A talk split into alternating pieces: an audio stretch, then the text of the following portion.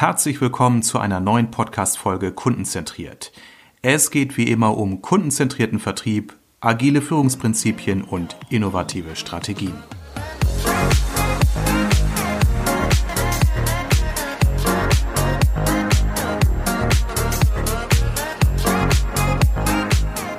Hallo miteinander. Heute sitzt hier mir gegenüber auf einige Kilometer Entfernung der Dennis Berse von AdRock Marketing, einer der Gründer. Äh, und ich sage erstmal herzlich willkommen, Dennis. Grüß dich, Armin.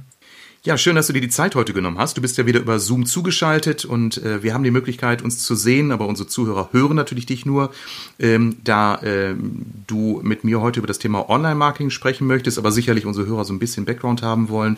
Sag doch nochmal so zwei Sätze zu deiner Person. Ähm, ja, wer bist du, woher kommst du und vor allen Dingen, was machst du mit AdRod Marketing? Mhm, gerne. Also ich bin von Hause aus eigentlich Psychologe, habe dann während des Psychologiestudiums aber relativ schnell gemerkt, dass sich so die klassischen psychologischen Erkenntnisse wunderbar mit den Möglichkeiten des Online-Marketings vereinbaren lassen. Also wie Menschen irgendwie Informationen verarbeiten, wie man ihnen auch gut Informationen vermitteln kann, um dann eventuell zu einem bestimmten Ergebnis zu kommen. Und habe mich dann während des Studiums eigentlich komplett darauf spezialisiert, und fokussiert dann nach direkt am Online-Marketing gearbeitet und jetzt seit 2018, äh, Anfang 2018 mit AdRock Marketing äh, im Schwerpunkt kleine mittelständische Unternehmen, Startups im Online-Marketing nochmal weiter tätig. Cool, klasse. Ist ja spannend als Psychologe und der Moritz, der Mitgründer, ist ja auch Psychologe. Jetzt könnte ich mal vermuten, ihr kennt euch über das Studium. und wäre damit sogar gar nicht so weit von der Realität entfernt, genau. ja, also ihr behandelt jetzt nicht Patienten hinsichtlich ihrer Traumata, sondern ihr kümmert euch eher darum, ähm, Unternehmen zu unterstützen, dass sie besseres Online-Marketing machen, dass sie mehr Leads generieren, dass sie mehr Conversion haben und, und, und. Ganz genau. Das ist jetzt ein ganz, ganz breites Thema und möglicherweise sagt sich der eine oder die andere Zuhörerin jetzt von meinem Podcast, ah, das ist jetzt ja gar nicht so mein Thema, ich bin ja mehr so Vertriebsexperte, Vertriebsmanager. Äh, doch, äh, wir haben ja im Vorfeld darüber gesprochen, ob dieses Thema für meinen Podcast interessant sein kann. Ich habe dann relativ schnell gemerkt, durch deine Schilderung sehr interessant sogar, weil es geht jetzt ja gar nicht darum, dass wir heute darüber sprechen, wie irgendein Markenartikler seine Kampagnen optimieren kann. Äh, meine Kunden sind ja sehr oft mittelständische Unternehmen, die im B2B-Bereich sind und da stelle ich ja immer wieder fest, dass Online-Marketing von klassischem Vertrieb gar nicht so zu trennen ist. Äh, ganz im Gegenteil, es ist ja eigentlich eher naheliegend. Magst du vielleicht mal so aus deiner Sicht schildern, weswegen Online-Marketing oder Marketing allgemein und Vertrieb eigentlich unmittelbar zusammengehören? Hm, ja, gerne. Also Marketing und auch Online-Marketing und Vertrieb haben irgendwie häufig aus meiner Erfahrung so eine nicht positive Beziehung. Also ich glaube, dem Vertriebler kann stören, dass der, dass die Leute aus Marketing halt sagen, äh, wir schaffen euch irgendwie die Leads ran, die ihr dann bearbeitet. Und die aus dem Marketing stört dann vielleicht, dass die Vertriebler eigentlich diejenigen sind, die die Firma irgendwie über Wasser halten, indem sie halt dann die Abschlüsse liefern. Und wenn ich mit Unternehmen arbeite, erlebe ich da häufig so eine gewisse Art von Konkurrenz zwischen Vertrieb und Marketing, wo dann nicht das volle Potenzial meiner Meinung nach ausgeschöpft wird. Weil eigentlich kann sich das wunderbar unterstützen. Und gerade im Online-Marketing-Bereich geht das Ganze Hand in Hand. Also wenn man jetzt sagt, in Gespräch mit Vertrieb und Marketing wird irgendwie herausgefunden, dass eine bestimmte Zielgruppe, und so sollte es ja in der Regel sein, interessant sein könnte für vertriebliche Maßnahmen. Man kann das Marketing zum einen vorbereitend arbeiten, also den Kunden schon von der Firma ähm, überzeugen, bevor der Vertriebler überhaupt anruft. Und dann wird es nicht mehr mhm. zwangsweise ein Kaltkontakt, keine Kaltakquise mehr, sondern dann ist das schon angewärmt. Dann ist das schon mal lauwarm. Die haben schon mal irgendwie gesehen, was macht die Firma, schon vielleicht mal eine Success Story gesehen oder irgendwie andere positive Erfahrungen, positive Touchpoints mit der Firma gehabt, wo dann der Vertrieb einfach besser funktioniert. Und ähm, hier sehe ich beide in der Verantwortung, dass man irgendwie miteinander im Austausch steht und versucht, einen optimalen Weg zu finden, wie Marketing den Vertrieb unterstützen kann, die maximale Performance dann für die Firma, für das Unternehmen herauszubringen. Ja, ja. Also was du beschreibst, ist auch das, was ich häufig beobachte und Kollegen an der Beraterbranche auch oftmals sagen und die Unternehmer auch selbst. Marketing und Vertrieb konkurrieren noch häufig miteinander. Äh, da wärst du ja als Psychologe jetzt auch sehr gut aufgehoben, erstmal eine Konfliktmoderation zu betreiben.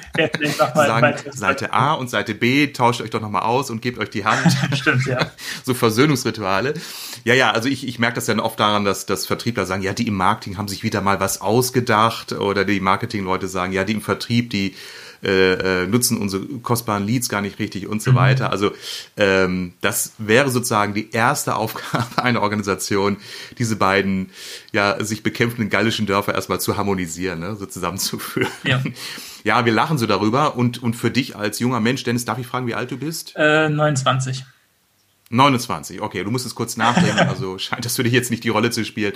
Ähm, ja, du gehörst sicherlich auch zu einer Generation, die äh, sich gar nicht vorstellen kann, dass es dieses Abteilungsdünkeln gibt, dieses Silo-Denken. Also wenn ich an äh, jüngere Geschäftspartner denke, so in deinem Alter, wenn die in Startup-Unternehmen arbeiten, da gibt es ja oftmals gar nicht mal diese hierarchische Trennung zwischen Geschäftsführer und Mitarbeitern, also zumindest nicht sichtbar, die gibt es im Handelsregister, aber ansonsten arbeiten die alle in Coworking Spaces und, und, und äh, jeder kann Feedback geben, da gibt es äh, Whiteboards, da gibt es Design Thinking-Prozesse und dieses dein Bereich, mein Bereich spielt da gar keine Rolle, weil es gibt ein gesamtunternehmerisches Ziel, was alle tragen und erreichen wollen. Ne? Ja, also das war zumindest auch das, die Vorstellung, mit der ich äh, reingegangen bin in die Arbeitswelt dann ähm, und was ich auch zuerst kennenlernen durfte. Aber in den letzten Jahren merkt man halt doch, dass die Silos in vielen Unternehmen noch nicht wirklich abgebaut sind, die noch vorhanden sind. Aber also auch mit meiner begrenzten Erfahrung, die ich da jetzt vielleicht habe, ähm, ist es meiner Meinung nach schon gut im Wandel und wird der Vorschlag, die Silos aufzubrechen, auch viel, viel besser angenommen oder zumindest gut angenommen mit dem Unternehmen, mit dem ich zusammenarbeite. Und wenn man das nur leicht anmoderiert und nur leicht beratend da tätig wird, dann funktioniert das häufig schon sehr gut. Ja, ja. Ich glaube, es liegt natürlich auch sehr stark daran, dass natürlich auch in den Unternehmen die, die Schlüsselpositionen auch von zunehmend jüngeren Menschen besetzt werden, die jetzt natürlich mit diesen ganzen digitalen Medien ja auch schon groß geworden sind durch Studium, durch ihre ersten Arbeitserfahrung. Ähm, es gibt natürlich auch immer noch den Sales Manager, der seit 30 Jahren seine Position inne hat und dann ganz klar sagt, ja, Marketing soll mal unsere Marke bekannt machen, aber unser Vertriebsaußendienst hat noch die Aufgabe, Kaltakquise zu betreiben. Mhm. Und das sind ja zwei Dinge, wo man sagen kann, hey, also die Mühe könnte man sich auch vereinfachen. Das könnte man nicht nur für den Vertrieb und fürs Marketing einfacher machen, sondern auch für den Konsumenten. Weil ich weiß nicht, welche Erfahrungen du hast oder deine Kunden. Also ich als Geschäftsmann, äh, als, als Selbstständiger, ich habe keinen Bock mehr auf diese Kaltakquise-Anrufe, die mich jeden Tag erreichen. Ja. Also ich finde das auch maximal unoriginell. Ja, wenn aber ein, eine gute Ansprache über, über Social Media oder wie auch immer mich aufmerksam macht, ich dann White Paper runterlade lade und mir dann die, die Möglichkeit äh, offenbart wird, einen Beratungscall in Anspruch zu nehmen und daraus eine gute Leadmaschine generiert wird, also die auch für mich als Kunde ja offensichtlich ist, dass ich denke, klasse, die verschenken ja nicht ein White Paper einfach, weil sie, weil sie nett sind, sondern weil sie daraus ein Lead generieren wollen. Ist mir doch klar, aber wenn ich aus dem White Paper Erkenntnisse äh, ziehe und man mir ganz charmant irgendwie noch eine weitere Möglichkeit bietet, in Chat zu kommen oder einen Beratungscall oder was auch immer, denke ich, hey, die machen es cool. Genau, also die, ähm, das Umfeld hat sich einfach gewandelt von nur Outreach oder ich versuche dir etwas zu verkaufen, wandelt es sich und auch gerade durch die Möglichkeiten des Online-Marketings immer mehr dahin, dass man erst einen Mehrwert bietet und nur diejenigen dann auch vertrieblich angeht, die den Mehrwert irgendwie mal genossen haben oder sich damit zumindest irgendwie beschäftigt haben.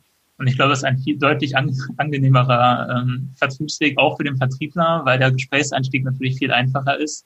Ähm, ich habe gesehen, Sie haben sich das ja mal angeschaut oder so etwas. ist einfach deutlich einfacher als Hallo, mein Name ist, X von der Firma Y und ich möchte jetzt was verkaufen. Also ich glaube, da gibt uns mhm. jede Seite von. Absolut.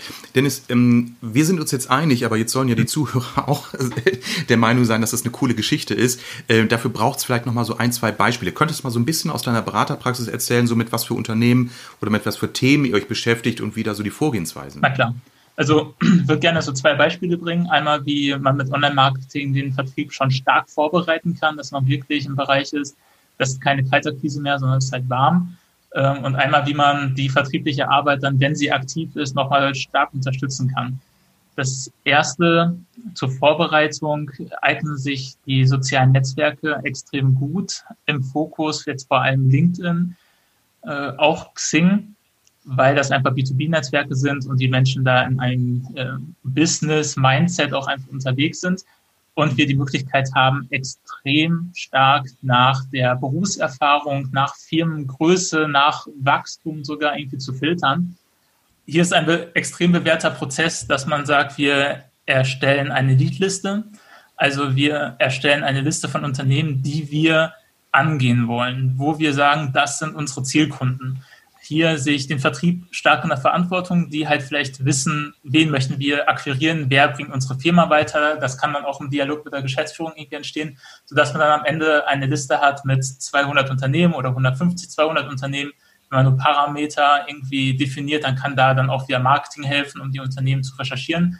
Und hier hat man jetzt über LinkedIn die Möglichkeit zu sagen, ich möchte nur die keine Ahnung, Vertriebsleiter und Geschäftsführung dieser Firmen, die wir definiert haben, in meiner Zielgruppe drin haben und nur denen biete ich ein White Paper zum Download an.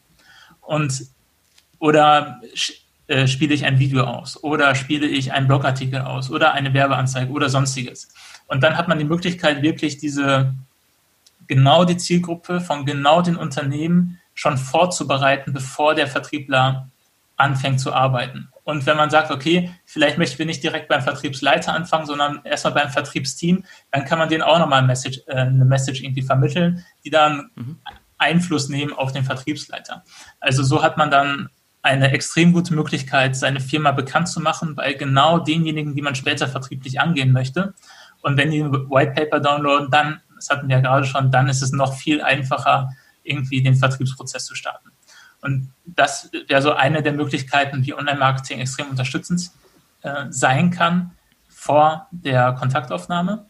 Wenn man dann in den Vertriebsprozess geht, denke ich, dass man mit Online-Marketing und der, die Erfahrung beweist es auch immer wieder, stark langfristig supporten kann. Also wenn wir auch Social Selling verwenden, dann wird der potenzielle Neukunde, der potenzielle Interessent, der wird sich irgendwie hoffentlich, wenn man die Ansprache richtig gestaltet, mit der Firma auseinandersetzen. Und das funktioniert im Internet halt, indem sie sich die Webseite ansehen, sich die Kategorieseiten ansehen, sich die entsprechenden Produkte und Dienstleistungen ansehen.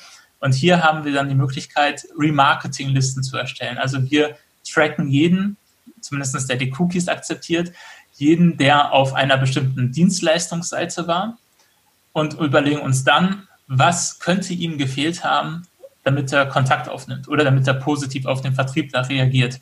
Und dann können wir sagen, okay, die ersten zehn Tage, nachdem er auf der Dienstleistungsseite war, geben wir nochmal eine weitere Information mit hinzu, die ihm vielleicht gefehlt hat. Die nächsten zehn Tage geben wir eine andere Information oder nochmal ein Video oder sonstiges, äh, mit dazu und dann nochmal zehn Tage versuchen wir nochmal irgendwie durch ein abschließendes Angebot, ihn zu überzeugen, auf den Vertriebler zuzugehen oder Kontakt von sich aus aufzunehmen. Und dann haben wir quasi einen Prozess, wo wir von der initialen Kontaktaufnahme, die vielleicht noch nicht den gewünschten Erfolg gebracht hat, den Kunden, den potenziellen und baldigen Neukunden langfristig bearbeiten können durch gezieltes Messaging, durch gezielte äh, Erinnerungen und Angebote, dass er dann vielleicht doch die Maßnahmen irgendwie in Anspruch nimmt. Und damit hatten wir dann quasi eine deutlich effektivere Gestaltung des Vertriebsprozesses, weil es nicht nur auf den einen Kontakt ankommt und vielleicht nochmal zwei, drei Nachfass-E-Mails oder so etwas, sondern wo wir ihm dann auf YouTube nochmal Informationen per Video geben, in bestimmten Apps nochmal irgendwelche Informationen geben oder die Marke zumindest nochmal präsentieren, auf Webseiten nochmal ein Angebot irgendwie präsentieren. Also viele, viele Kontaktpunkte, vielleicht auch auf Facebook dann nochmal, je nachdem, in welcher Branche wir uns äh, bewegen, einfach noch mehr Informationen geben können, noch weiter davon überzeugen können, dass er doch jetzt den Kontakt aufnimmt. Und das funktioniert auch im B2B und besonders im B2B sehr gut. Wunderbar. Ich meine, so aus dem B2C-Bereich kennen wir das ja. Ne? Also ich habe mir auf Amazon vor ein paar Tagen mal, ich glaube, einen Gartenschlauch angeschaut und äh, natürlich werde ich jetzt auf Facebook und auf anderen in anderen Portalen immer mal wieder auf irgendwelche Gartenbauartikel hingewiesen, ja. ähm, was ja durchaus klug ist, weil wenn ich einen Gartenschlauch brauche, habe ich offensichtlich einen Garten und dann brauche ich vielleicht auch mal irgendwie Rasendünger oder mal äh, was ich Terrassendielen oder was auch immer. Letztendlich ist es auf einen kleinen Pool hinausgelaufen. ja, ich meine, ich sag mal, im Konsumerbereich kennen wir das Ganze ja schon. Und äh, im, im äh, Geschäftskundenbereich, glaube ich, sind, ich sag mal, gerade dem deutschen Mittelstand solche Mechanismen noch relativ unbekannt. Also äh, ich hätte jetzt auch die Frage an dich, Dennis, du hast den Prozess sehr gut beschrieben, auch mit diesem Remarketing und so weiter. Äh, bis wohin ist es automatisiert und ab wann ist der Vertriebler wieder gefragt? Oder gibt sich das immer wechselseitig auch die Hand? Ich denke, das gibt sich wechselseitig Was ich ja cool fände. Also mhm. je nachdem, wie man den Prozess aufbaut, kann man den Vertrieb da an unterschiedlichen Positionen auch nochmal mit hineinnehmen. Also dass man jetzt zum Beispiel ja. sagt äh, oder die Nachfass-E-Mails abstimmt mit den Remarketing-Maßnahmen zum Beispiel. Also das wäre jetzt mhm. ein Prozess, der könnte Sinn machen.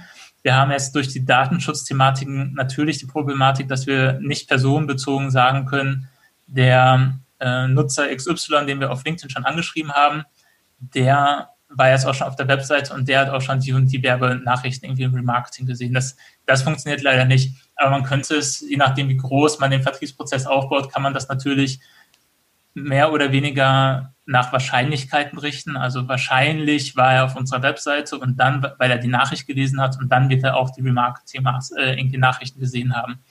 Das heißt, da mhm. muss man so ein bisschen mit Wahrscheinlichkeiten spielen, kann aber dann das Messaging natürlich auf die Botschaften abstimmen, die man im Remarketing ausspielt. Also da sollte auch ganz kleine Kommunikation bestehen.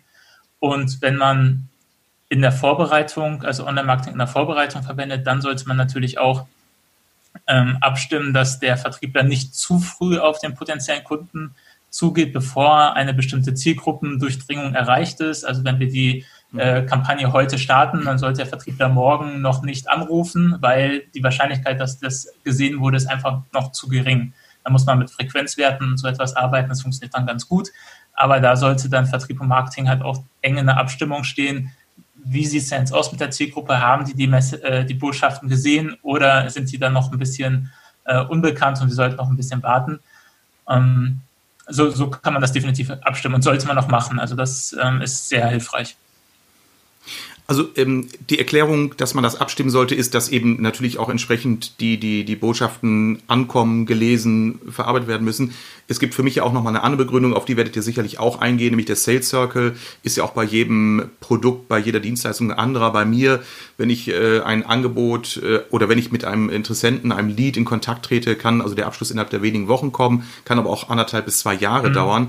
Und äh, ich sag mal, in dieser Customer Journey äh, macht es ja auch keinen Sinn, jetzt das Tempo zu erhöhen, weil ich sag mal, die Entscheidungsphasen sind manchmal auch länger.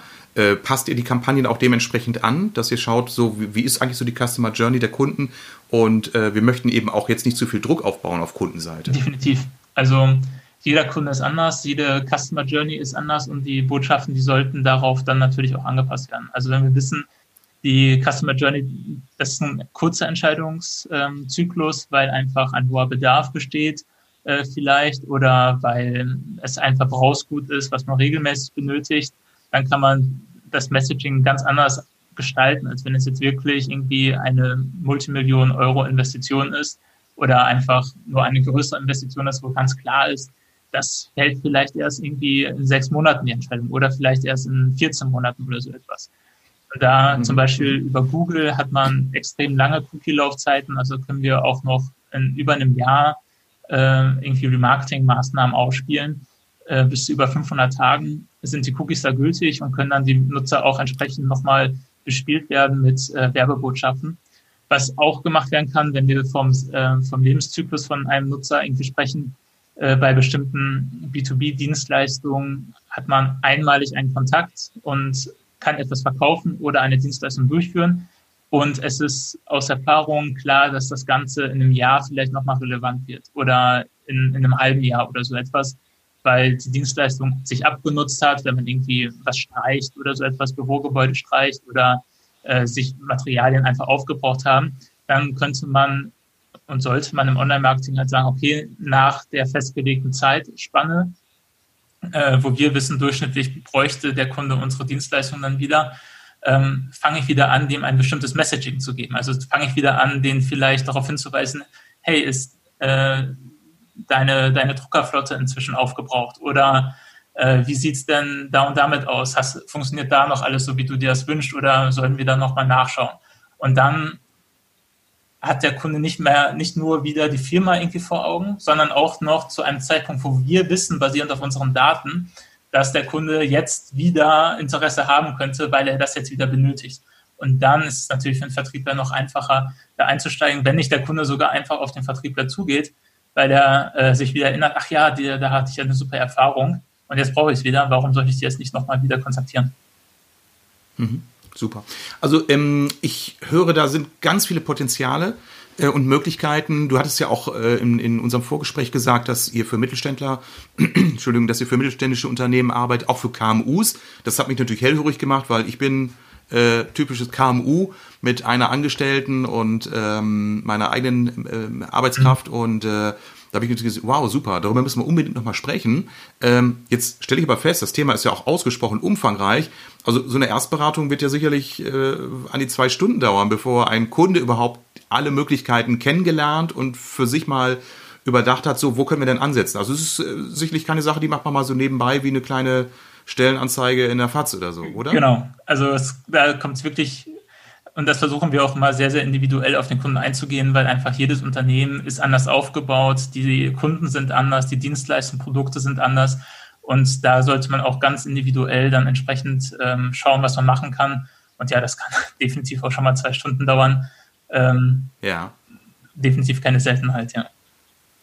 Ja, ja. Aber ich ähm, höre auf jeden Fall raus, dass sich das definitiv lohnt. Also ich habe auch äh, für, für, für mein eigenes Unternehmen, wir haben ein, ein ein sehr, sehr interessantes Online-Produkt entwickelt, welches wir jetzt vermarkten werden. Wir haben da eine Vertriebspartnerschaft in Vorbereitung, aber zum anderen wollen wir das Produkt nochmal auf andere Zielgruppen fokussieren.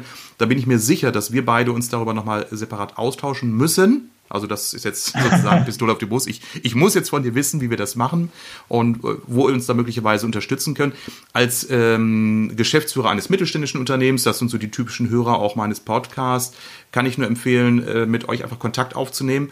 Ähm, jetzt habe ich aber noch eine technische Frage. Jetzt kommt wieder mein üblicher Blick auf die Zeit. Das mache ich in jeder Podcast-Folge, dass Sie sagen, okay. wir könnten noch tausend Sachen diskutieren. Aber jetzt eine Frage sei bitte noch erlaubt. Ähm, Unternehmen arbeiten ja auch mit CRM-Systemen. Ähm, ich äh, beschäftige mich jetzt momentan mit diesem ganzen Thema Snap-Addy, wenn man also auch Daten entsprechend vervollständigen kann. Sind das Systeme, wo ihr dann auch sagt, wir schaffen Schnittstellen, wir müssen Daten zusammenführen, weil letztendlich wird ja ein Schuh daraus, wenn auch beispielsweise der Vertriebler sieht, aha, Kunde X oder potenzieller Kunde X hat die Information bekommen, äh, kann darauf einsteigen. Also die Daten müssen ja irgendwo auch zusammenfließen. Wie könnt ihr das sicherstellen oder wie arbeitet ihr ja. da? Also es kommt mal ganz auf das CRM-System an. Also HubSpot zum Beispiel, um mal eins zu nennen, ähm, bietet da super Möglichkeiten von Haus aus, wie man das alles gut zusammenbringen kann und auch äh, Lead-Scoring vornehmen kann, basierend dann auf verschiedenen Tätigkeiten, die der Lead dann durchführt. Zum Beispiel mal ein Download gibt dann besseres Lead-Scoring, als wenn man sich nur eine Website für ein paar Minuten anschaut. Äh, mit Microsoft Dynamics geht es auch. Also kann man auch entsprechende Lead-Scoring-Maßnahmen durchführen.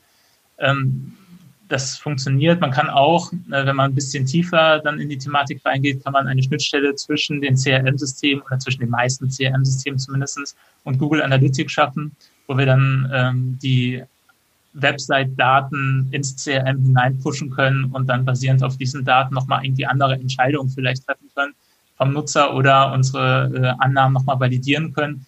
Das ist dann schon sehr technisch natürlich. Ähm, und muss dann auch immer im Einzelfall geprüft werden, wie die Webseite aufgebaut ist, welches, ähm, ob es auf WordPress äh, irgendwie basiert oder äh, vielleicht sogar per Hand programmiert ist, dann wird es vielleicht mal ein bisschen komplizierter. Aber das geht, sollte auch definitiv gemacht werden und kann halt langfristig, wenn ein Kunde irgendwie immer mal wieder irgendwie einen Touchpoint hat, aber auch schon mal sich ein Whitepaper runtergeladen hat, dann möchte ich einfach wissen, wenn er sich in den nächsten sechs Monaten plötzlich verstärkt auf der Webseite irgendwie ähm, bewegt, nochmal sich andere Artikel durchliest oder so etwas. Und dann möchte ich eigentlich auch, dass automatisiert eine E-Mail an den Vertrieb geht. Hier äh, bei dem äh, Lead herrscht gerade erhöhtes Interesse.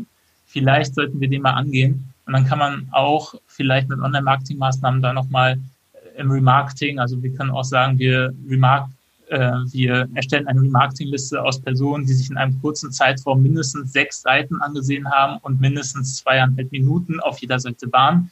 Die haben also ein extrem hohes Interesse, denen möchte ich vielleicht nochmal ein anderes Messaging irgendwie darstellen. Und wenn da CRM, Online-Marketing und Vertrieb Hand in Hand geht und das wirklich sehr, sehr gut irgendwie harmoniert, dann kann man da auch sehr gute Ergebnisse erzielen, auf jeden Fall.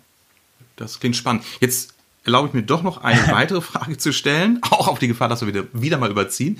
Äh, und eine kritische Frage. Äh, der Außendienstmitarbeiter, der ja bisher immer der Beziehungsmanager, der Verhandler war, wird er künftig zum Datenanalysten oder darf er noch raus zum Kunden fahren und einfach mit echten Menschen sprechen? ich, ich denke, der persönliche Kontakt, gerade im Vertrieb, der ist nicht zu ersetzen. Also vielleicht äh, sollte er sich auch mal ein paar Daten anschauen, um ähm, einfach seinen Vertriebsprozess optimieren zu können. Aber ich glaube, die klassischen sogenannten Soft Skills, die werden nie aussterben. Ist jetzt vielleicht ein hartes Statement, vielleicht ist es in 20 Jahren anders, aber ich denke einfach, dass der persönliche Kontakt, und man merkt es jetzt auch durch die aktuelle ähm, Krise, dass da viele Vertriebler, aber auch viele Kunden das vermissen, dass man äh, sich einfach mal persönlich sieht und ähm, vielleicht auch mal die Hand schütteln kann und sich nicht irgendwie nur digital sieht und alles nur noch irgendwie Zahlen und Daten sind. Ich glaube, da wird auch einfach viel verloren gehen. Also ähm, es, es muss einfach passen, es muss ähm, irgendwie der, der persönliche Kontakt muss stimmen, aber auch die Ansprache muss stimmen. Wenn wir da in der Ansprache datengetrieben arbeiten, aber in der Beziehung persönlich, dann ist da, glaube ich, den meisten gut mitgeholfen. Ja, ja. Gut, also das beruhigt äh, sicherlich auch viele meiner Hörer, weil ähm, du glaubst gar nicht, wie viele Unternehmen auch immer noch mit den klassischen Excel-Listen unterwegs sind. Gut, die werden wahrscheinlich noch so zwei, drei Evolutionsstufen brauchen, bevor sie über äh, ähm, Konzepte nachdenken, wie, wie eure, die, die du jetzt ja sehr, sehr äh, treffend beschrieben hast. Ähm, wenn alle, die jetzt hier neugierig geworden sind und sagen, ich finde das total spannend oder ich bin vielleicht skeptisch, aber trotzdem neugierig, äh, dann kann ich euch nur empfehlen, nehmt Kontakt mit dem Dennis Berse auf von, von AdRock Marketing. Ich werde die Geschäftsdaten, also sprich eure Website oder dein, dein äh, Link, LinkedIn-Profil gleich nochmal in die Shownotes packen, dass man da also auch nochmal direkt mit dir Kontakt aufnehmen kann. Das Gespräch lohnt sich auf jeden Fall. Wir werden jetzt im Anschluss an diesen Podcast, Dennis, wir beide dann einen Termin ausmachen, wo du mich nochmal in meinen Angelegenheiten berätst, weil das hat mich so neugierig gemacht, dass ich jetzt gleich nur sage, danke, dass du hier warst und ich fand das mega spannend und ich werde mich sicherlich nochmal viel weiter mit diesem Thema beschäftigen, weil ich auch jetzt nochmal so ein paar Vorannahmen abgebaut habe, nämlich unter anderem die Vorannahme, das ist doch eher was für den Konsumerbereich. Nein, das ist definitiv B2B-tauglich, das Thema. Dennis, danke, dass du da warst. Schön, dass du dir die Zeit genommen hast. Sehr gerne. Danke, dass ich da sein durfte.